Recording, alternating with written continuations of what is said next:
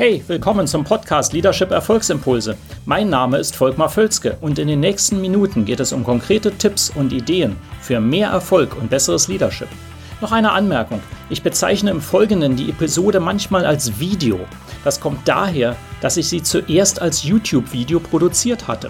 Ersetzen Sie gedanklich einfach Video durch Podcast und los geht's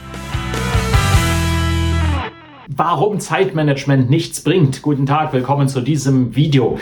Ähm, das ist natürlich eine provozierende Überschrift, warum Zeitmanagement nicht bringt. Und Sie fragen sich jetzt wahrscheinlich, ja, aber Zeitmanagement ist doch so wichtig in der Produktivität.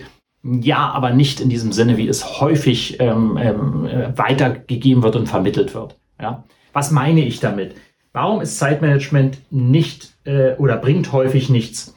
Folgendes, und ich gebe Ihnen dann auch ganz kurz am Ende eine Alternative dazu. Ähm, aber eben, erstmal, warum bringt das nichts? Die Zeit ist für alle gleich. Sie können die Zeit gar nicht managen, weil die Zeit läuft ohnehin. Ja, jeweils nach bisherigen physisch-physikalischen Erkenntnissen können wir das nicht. Die Zeit läuft einfach weiter, egal was Sie tun. Das heißt, wie wollen Sie denn die Zeit managen? Also etwas, was Sie gar nicht beeinflussen kann.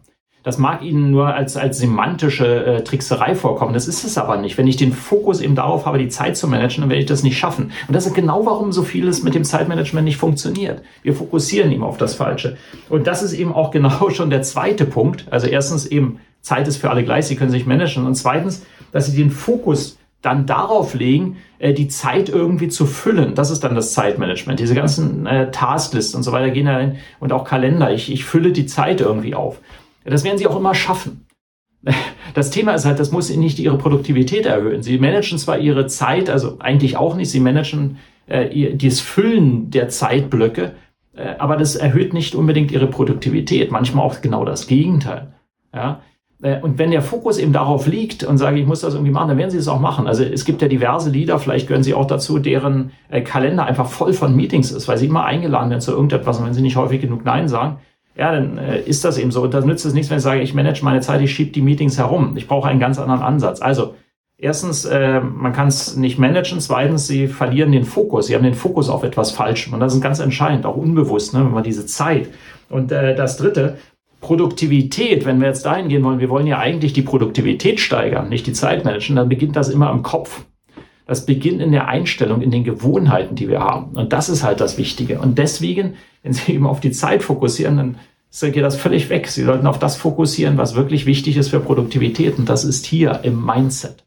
Ja, und deswegen bringt eben Zeitmanagement alleine herzlich wenig bis gar nichts und manchmal ist es sogar völlig kontraproduktiv. Ich hoffe, das regt etwas Ihre Denken an. Wenn Sie sich jetzt fragen, wie mache ich das denn besser mit der Produktivität, dann melden Sie sich einfach bei mir.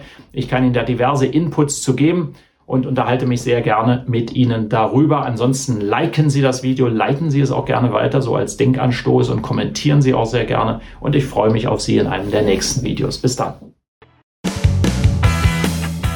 Hat Ihnen diese Episode gefallen? Dann vergessen Sie nicht, den Podcast zu abonnieren und teilen Sie ihn auch gerne mit anderen, sodass mehr Leute davon profitieren können. Also, bis zum nächsten Mal.